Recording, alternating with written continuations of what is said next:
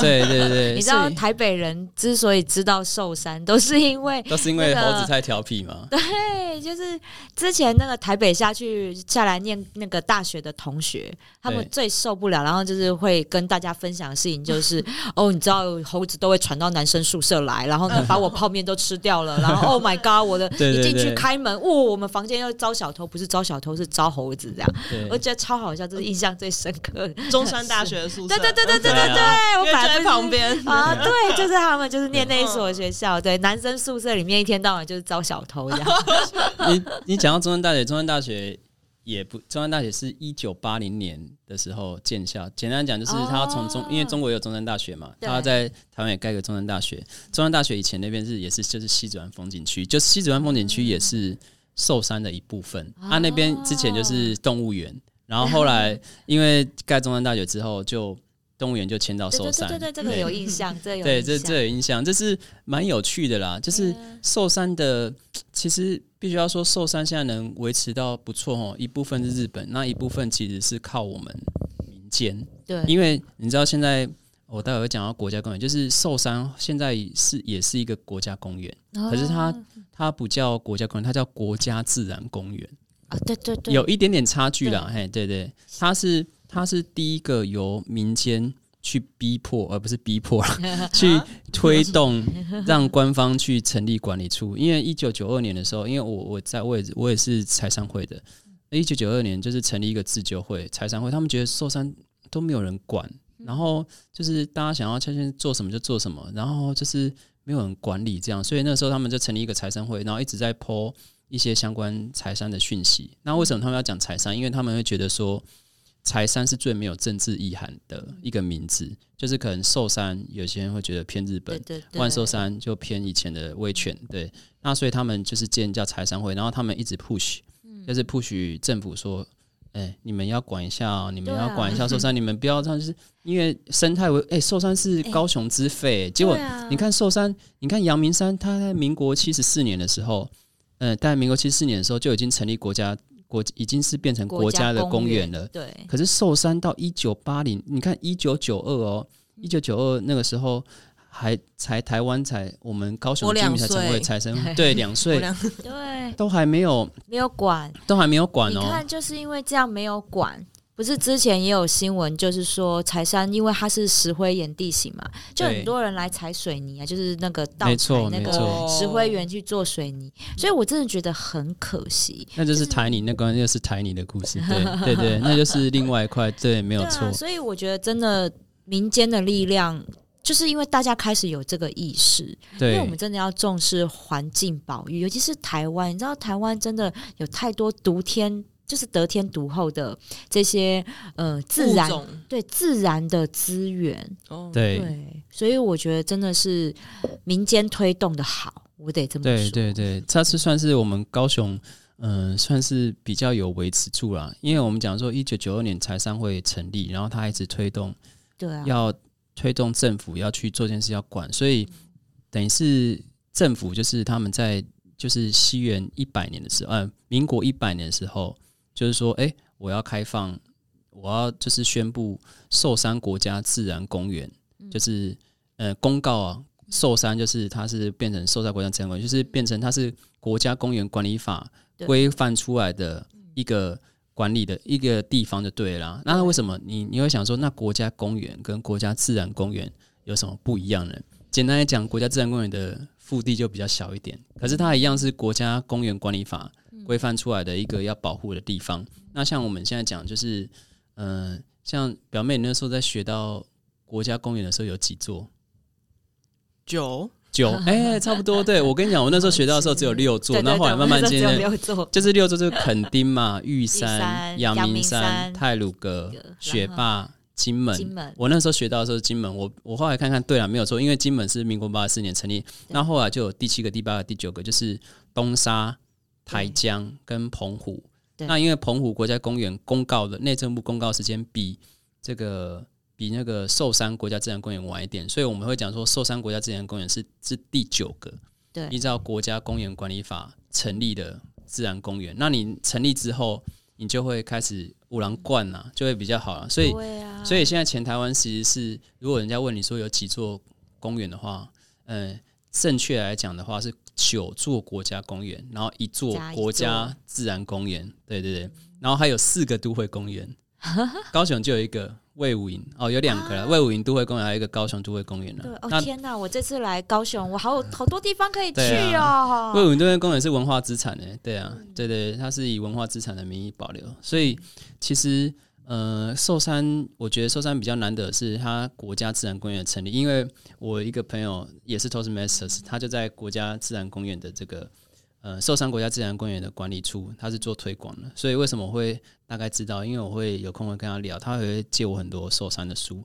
哦，他就是哦，他真是一个宝，因为他是负责推广寿山的。对啊，因为我觉得对嗯他是对这个土地有爱，真对，的，因为因为我觉得，嗯、你你你说好了，我们在我们在一个地区土生土长，你一定对那那个地方会有感情。而且我就刚刚听了这么多，我觉得真的寿山真的对高雄人一定是一，个是一个非常重要常重的地方。要的地刚方。有人无背过山寿山的应该无啦，高雄人应该无啦。刚出生的小 baby 没爬，，如如果是成年人，应该都爬过。对啊，对啊，这就是自己家的后花园呐、因为我觉得，嗯，应该这样讲，经历过，你看寿山经历过这么这么多的故事，但他还是在那里，然后呢，给大家这么多的支持，你知道，让高雄人可以这么的安稳的开心。对啊在这里，在这个地方有一有一种那种回到故乡的那种家家庭感。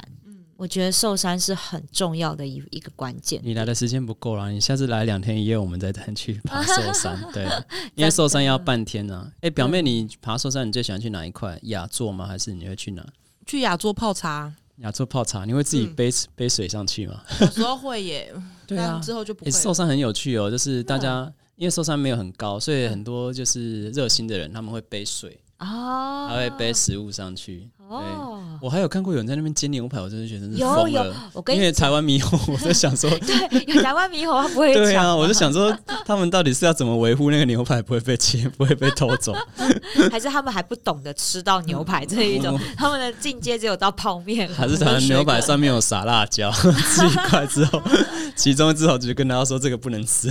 对呀、对啊。而，且刚刚还讲到，原来我才现在才知道，原来西子湾也是算在那个对，那个寿，山里面，因为我我从那个小说里面，我忘记是哪一个台湾的小说家，就写到他的作品里面，就是说那个大学生南部的大学生要约会，一定要去西子湾，嗯。浪漫的那个这个夕阳告白告白圣地呀嘿西子西西子湾夕阳斜照。哎，那个表妹，你知道萝卜坑的故事吗？什么萝卜坑？哎，你不知道哦，就是那个啊，那个中山大学出来都会有那个提防啊，然后就是一块一块，然后人可以坐在上面啊，然后就是它是有点凹下来，就是一凸一凹，哦一凸一凹。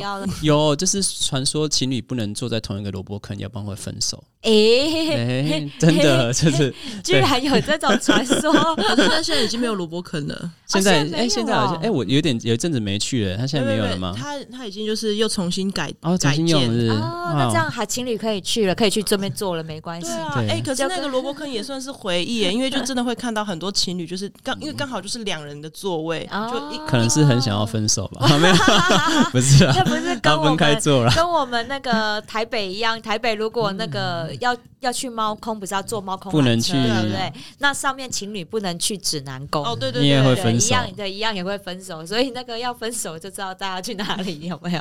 对啊，哎、其实西子湾也是算是我我会提到西子湾，因为西子湾也算是寿山国家自然公园的一部分呢。那它会怎么叫西子湾？其实它是，哎、可以顺便讲一下，西子湾是台语的斜黑阿湾。斜仔湾，哦斜仔湾是说，因为以前高雄港的腹地很浅，在这这的水深很浅，只有三公尺，所以他们船其实进不来，就是没有办法真的靠到高雄港，所以他们就只能把船停在高雄港外比较外侧的海边，然后让就是然后让一些比较小的船，我们叫做叫做做的扇板船，然后上满船，然后那个时候高雄港没有整整建嘛，所以它有很多暗礁，所以那个船就会看这样船这样开的时候是这样斜来斜去，这样开到港，就是慢慢慢慢到港口了，所以就是斜往这边斜，往这边斜，往这边斜，所以叫黑阿湾。哦，对对，所以是是蛮有趣的。对，我会想要讲的是，它就是是蛮有趣的，因为很多人不知道西子湾为什么叫西子湾。对啊对对啊，那很就像很多人不知道为什么寿山叫寿山，那为什么叫柴山？为什么叫万寿山？为什么叫打狗山？其实都是都有它的历史典故。就是说，如果你看、啊，你刚刚我们刚聊到，就是米沙头有帮我们聊植物嘛，我们刚刚有聊到。嗯，寿山的历史，那有聊到这个寿山植物的保育哦，是由谁哦？是有有经历过几个人帮忙，然后寿山变成国家自然公园的一个历史，它是从民间往上推动的，就是你从种种，你如果去，你从种种种，你看你从不管是从哪一个主轴去切，你如果是好好的去了解寿山的话，你就会，你等于是了解半个高雄的历史。真的哎，你不觉得吗？就是你可以知道植物的发展史、动物的发展史，啊那你可以知道，呃，国家在就是每个政权它在经营高雄这一块的历史，因为你其实他们会经营寿山，他们也不是只有经营寿山，他们也修筑了高雄港口，真的对，然后也建筑了铁路。你如果把这些就串起来，你就会对哦，高雄有一个。比较明确的轮廓，就是人家这样问你说：“诶，高雄有哪边可以去的时候，你比较不会讲不出来。对，不然总不能就是只有跟人说啊，那个美丽岛捷运站可以看。啊，就对啊博二啦，啊其他我也不是很清楚啦。哦，我真的今天哇，真的逮把怂哦，来到这边贵宝地，我才真的知道哇，原来其实高雄真的也很不错哎。因为其实我觉得现在大家，然后关岛现在台湾呈现关岛状态，所以其实更多机会，对，你要去玩，我觉得更有机会好好了解台湾这块土地。你不觉得？其实你知道，像以前的我啊，你知道我了解日本比了解台湾还要多。你知道我整本护照打开，全部都是日本哎、原来对啊，哇，超多日日本迷的。啊，对啊，对对对，对，然后现在真的因为哪儿都不能去，那我就开始就是因为我又开始爱爬山，你知道，嗯，然后就开始觉得应该好好的去深入了解每一个山林的美。对，所以像嗯呃之前我最喜欢我去了两次的，就是去合欢山露营。你知道第一次去露营的时候，我真的才发现说什么叫做满天星斗，真的完全没有光害，哦然后你你真的在那边，你是看到满天都是星星。然后我第二次去就是为了流星雨去，所以你就真的可以看到嗯流星哎、人生第一次看到流星，这哇！然后你对这许愿根本来不及许，好吧，它 就过去了。到底漫画是怎么演的？对啊，骗人！我跟你讲，那个什么 对流星许愿，我跟你讲，那根本就是骗人。还要许想讲三次，对，哪来得及？我就只好一直讲。听，我跟你讲，所以流星雨是一个很好许愿，你就一直许说我要中乐透头奖，我要中乐透头奖，我要中乐透头奖，钱钱对对对钱钱钱钱，一直看他。所以有流星雨的那一天，隔天特别多人做头奖，大概一百个人去分。对所以我就觉得说，那真的是让我让我深深感受到这种山林的真的是美。我觉得真的是很棒的一件事。但你你也知道，就是也不是大家都会喜欢往山里跑。当当你觉得诶还没有机会到高雄啊，没有机会到寿山，我今天就是为大家准备了一个寿山特调的芳香配哇，方。太棒了！只有我们闻得到，好开心哦因！为都是当你在家里面也想要享受那个寿山的新气息，我就觉得这四支这四支精油就可以调配出来，就是柴山的这寿山的气氛。哦，对因为他讲到他他之前有个名字叫柴山嘛，对不对？对就是因为去砍柴，所以呢，能够营造出来这个木头柴的这个香气的，有一支精油叫做维吉尼亚雪松，就是那个美国那个州有没有？维吉你有尼亚雪？特地带来哦？没有哦，没有，哦。你知道带给观众，你们可以闻，好那观众闻不到，你知道？哦，对，因为它的精油呢，就很像我们小时候那个铅笔，我们要削铅笔机那铅笔的那个木头香，嗯对不对？就是柴火的香味，哦。所以你会闻到之后，你就会觉得那个开始心里面会有暖暖的那种感觉。对，嗯因为其实它虽然叫做雪松，但其实它是柏科的植物。嗯，对，所以它呢能够让你的心灵空间，因为你闻到那种木头柴火的那种香气，它其实可以帮助你在你的内心空间里面，你的内心小剧场长满了高大的树木森林，嗯，然后帮你去抵挡那些外界的风风雨雨。因为你知道，有时候你内心不够强大的时候，像很多人现在不是都会往呃脸脸书啊，或者是哪里，你只要看到一个你自己不是很开心的留言，你的心就会玻璃心就碎哎，了。对，就是啊，听到玻璃心碎的声音，所以这支精油它其实是可以帮助我们强大我们内心的能量。你不要去管那些外界的这些闲言闲语啊，或者是你对于一些事情的你的承受的压力如果不够不够，那这支精油可以帮助你支撑你，对，然后提高你的耐力，哦，我很需要，真的哈，真的，因为在卖卖场经营，很常会有人留负评，我觉得天哪，对。心情就不好。就是受伤了，有没有？对，那这支精油可以帮你，就是强壮你的心灵，就是没关系，还是有很多人留正评，留好评，这样。对那些就是让它随风而逝吧。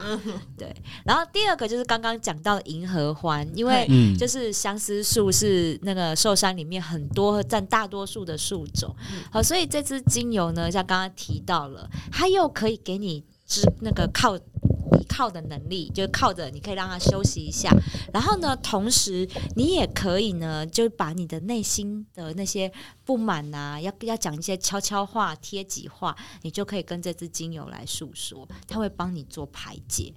对，这就是银河欢的一个威力。对，因为我觉得啊，还有一群，如果这群算进去的话，你们高雄人口应该会暴增，投票人数会很多。就是猕猴，我真的是觉得寿山最有名的一群 一群动物，有没有？对对对猕猴，那猕猴大家都知道它很活泼，对对，所以而且我觉得可以代表猕猴的精油呢是红橘。红哦橘，对，就橘子干嘛？碰干、哦有没有？嗯大家都吃碰干，对不对？嗯尤其是爬山最喜欢带橘子，有没有？哈，对对对对对对对你们知，道为什么吗为？什么？因为它水分很多，对对，好带水分多，所以你爬山的时候呢，你就是吃橘子，你又可以补充水分呐、然后同时也可以补你的一点点体力，嗯，对因为它也有糖分，所以因为而且红橘就是大吉大利，好，就是嗯。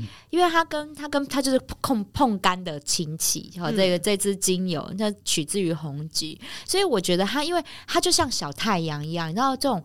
果果类的，在在那个树上啊，这样黄橙橙的，其实都吸收了这种日月精华，嗯。所以它代表了热情。哦。所以像这个红橘，我觉得它就是呃，能够帮助我们心里面，就是你边爬山有没有？就是你走一走，走一走，就会突然间很有灵感，有这种灵光乍现啊，然后激发你的创造力。嗯因为有时候你爬山，因为你开始放空，那你开始就是再去闻一些香气的时候，有时候走一走，走一走，你会突然间脑袋里面蹦出一些想法。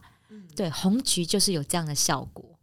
对，激发你的创造力，然后丰富你的这些灵感啊，等等等。哦哦，对，然后当然啦，你要吃的话，像你吃橘子有没有？它本身就可以调节你的消化道。哦有时候人人是这样，你很紧张的时候，是不是你会胃痛？对会，你会胃痛会会拉肚子，啊？我跟你讲，红橘精油就可以帮你调节你的消化道。哦，嗯对，因为它开始帮你放松，然后呢，你你人一放松，你的胃肠胃就会好。嗯，嗯，对，那你当你人放松的时候，你原本很杂乱的思绪，其实你就会慢慢沉淀，嗯，灵感就会跑出来。哦，红橘精油，红橘精油，对，那最后一支呢是，你知道。这个低海拔的森林，其实你会感受到一种清新的感觉，对不对？嗯就是空气会很新鲜。嗯那个新鲜呢，如果我们要用调香的方式的话，就是胡椒薄荷，啊可以调出。胡椒，对，胡椒听到胡，因为薄荷有很多的品种，哦，对，那胡椒薄荷呢？它就是像我们有一个口香糖，那么吃了就是醒过来的那一种。，extra，哎，对，就是那对个那个超凉的。嗯嗯嗯，对，所以这个配方呢，加一点点的这个那个胡椒薄荷，会让你感受到那种森林里面的那种新鲜空气的感觉。嗯，对，就是有那种 fresh 的那种，哇塞，清凉感。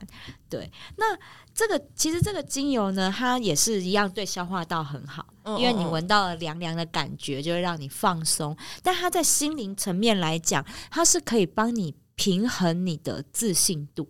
哦，你看，像有些人就是自我感觉良好，有没有？对，但是当你当自我感觉良好的人，你去闻到像这样的精油，它其实会告诉你，其实，在整个大自然里面，你是很渺小的。哇，对，所以它会帮你，就是慢慢的拉回来，不要让你就是过度膨胀。嗯，但是当你自信心不足的时候，你闻到这支精油，它是可以告诉你，你看，其实连植物都有这么强韧的生命力，嗯其实你更应该要更有对自己更有自信一点。所以胡椒薄荷的话，它是可以帮助平衡我们的自信度。不论你是真的感觉很良好，还是你对自己很没自信，它都可以帮你做到一个调节，达到一个平衡。嗯，对，因为我们人达到一个平衡状态的时候，你的健康、心理平衡、健康也才会好。嗯，对那，所以这身心是要调整。所以这四种味道是要全部混在一起吗？还是是单独的？你可以混在一起用，因为嗯混在一起，就像我们走到植那个森林里面，不就有很多植物方的香气都森林在一起，所以这个就会帮你调成一个复方的一个精油的香味，哦，所以你就会先闻到的就是很活泼的红棘的香味，嗯甜甜的。然后呢，再来呢，清凉感，胡椒薄荷的清凉感也会出来，就是森林里面清很那新鲜的空气。嗯那后面余味呢，就会有两个木头香气，有那个维吉尼亚雪松的木头，哦帮你暖暖心。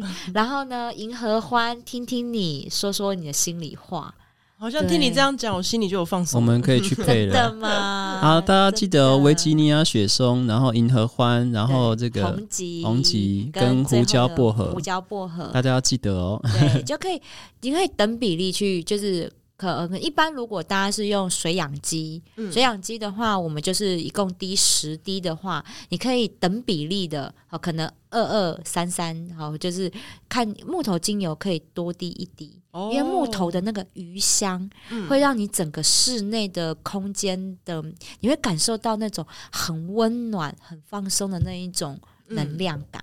嗯嗯嗯。对，那如果是用扩香呢，就是一样，哦，一样一样，呃，就是它对比例就是。一一二二。对，就是你可以呃，一共十滴。如果你滴在水养机里面，我们来讲嗯是十、一共十滴十滴的话，嗯，就可以，比如说呃，红棘两滴，然后呢，那个胡椒薄荷两滴，然后两支树木就是各三滴，哦这样加起来刚好十滴。回去马上排啊。对啊，对，哦，我要跟大家讲，就是如果你想要更了解这些 Misato 讲的一些精油的话呢，那它本身就是有一个节目 podcast 啊节目在做。经营 podcast 你节目你介绍一下你的节目，让大家知道说，他如果想要知道更多精油的资讯，啊哎，可以到 podcast 各个平台都可以找得到。我的节目名称叫香气 Talk。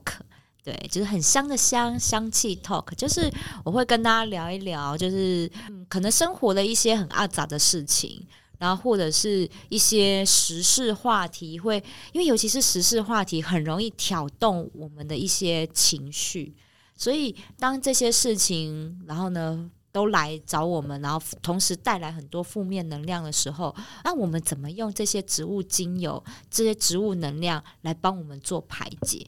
对，嗯那是我节目里面会帮大家做分享的。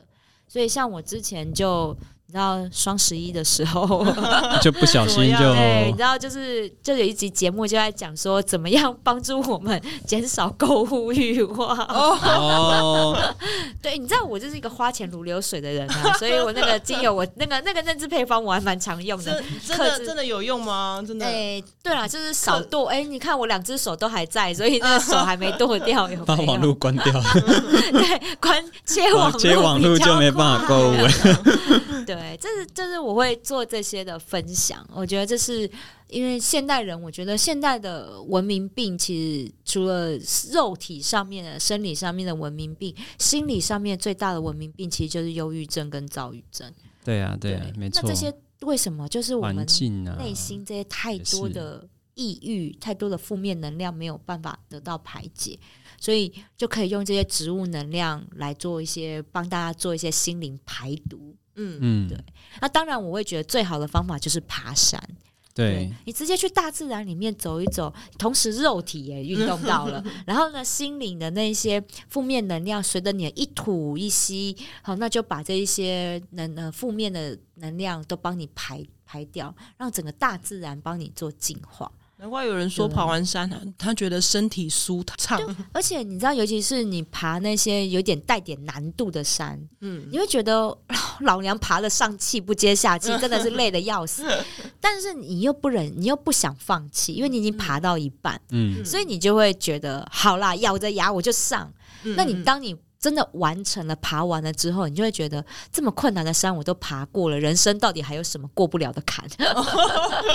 真的耶，我嗯人生好好正能量。真的啊、因为我第一次，你知道我我很瘦，然后呢，我体重也没那么重，然后呢，我背了快十公斤的重装，哦。我爬了十个小时到合欢西峰的那个小溪营地去去露营的时候，你知道真的，爬到一半，我会我真的很想死哎、你知道十公斤对，你知道十公斤就是已经是我的体重的四分之一。了，你知道吗？然后我就爬到一半，我真的觉得你知道呼吸又呼吸不过来，然后呢就觉得说我干嘛做这种事情？爬山是一种自我的挑战，但是你会觉得我我不甘心，哦。就已经爬到一半了，对，然后对，然后呢山友又跟你讲快到啦，加油快到了千万不要信山友的话，我跟你讲，等到我爬到那个山头的时候呢，再继续问的时候，他说：“哎，还要再过一个山头，你知道吗？骗人！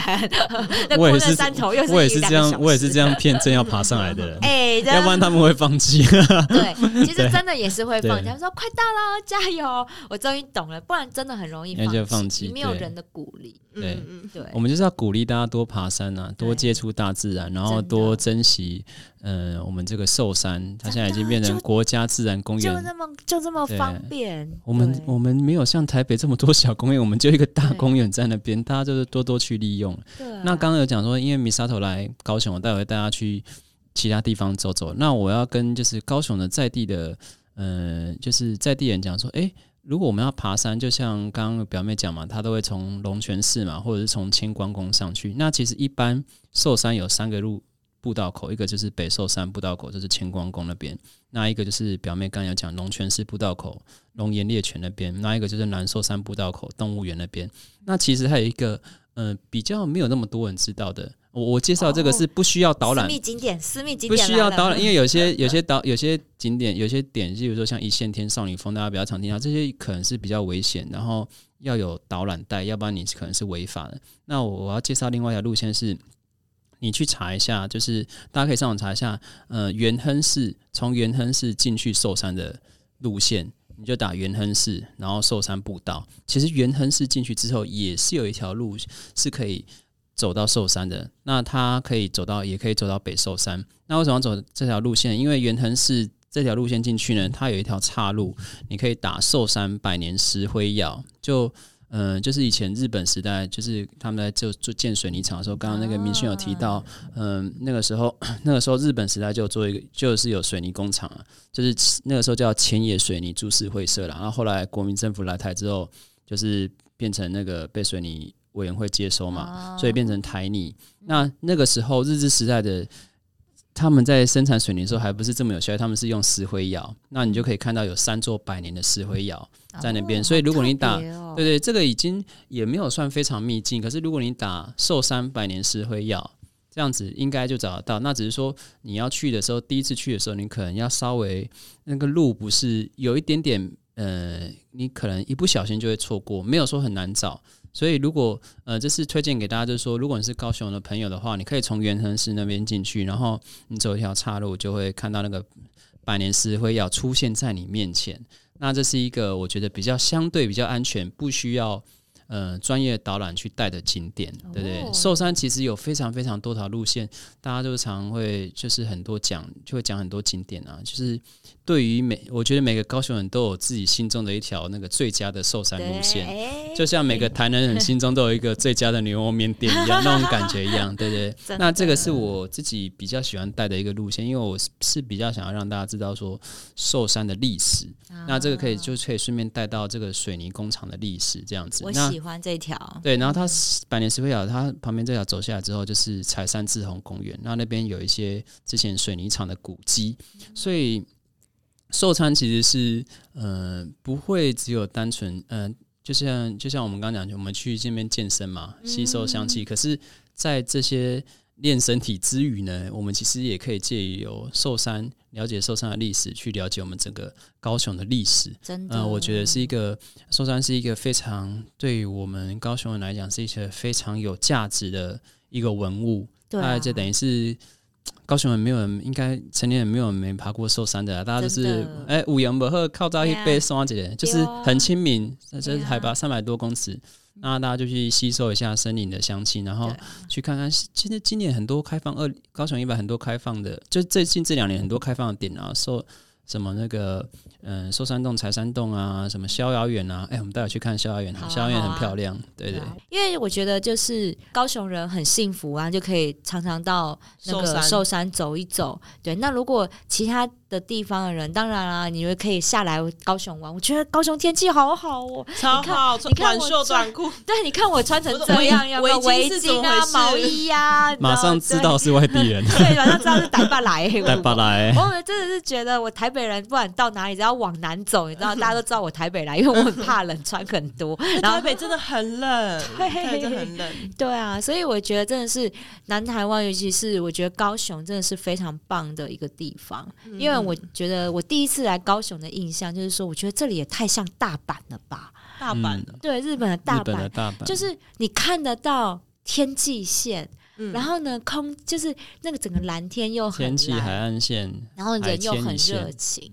对对，整个那个空间，整个那个城市的空间是很舒服。我们努力，我们努力继续更好。原来就是有一个塔高雄之肺在这里，对对对，下次那个 Toastmasters 办一场那个高雄之旅，对对，对，欢迎来往欢迎来往要对啊因为高铁真的真的坐高铁比较快，对，我要开车。现在很多优惠啦，现在因为就是现在很多优很多政府补助很多，对，我觉得不要开车，你知道开车塞在高速公路上很可怕，很痛苦。你可能是塞个六个小时还不到，对还到不了对高雄。坐高铁很快哦，而且要坐直达的哦，有些不是直达，每对站都停对对对。对对，我 天不要坐错，我今天坐直对达一个半小时多一点点就到了。对，一小时三十四分了，三十六快，对对对。对呀，对啊，我们今天感谢米沙头为我们分享这么多，这是舒压的方式。除了爬山，还可以运用精油。大家记得这四种哦。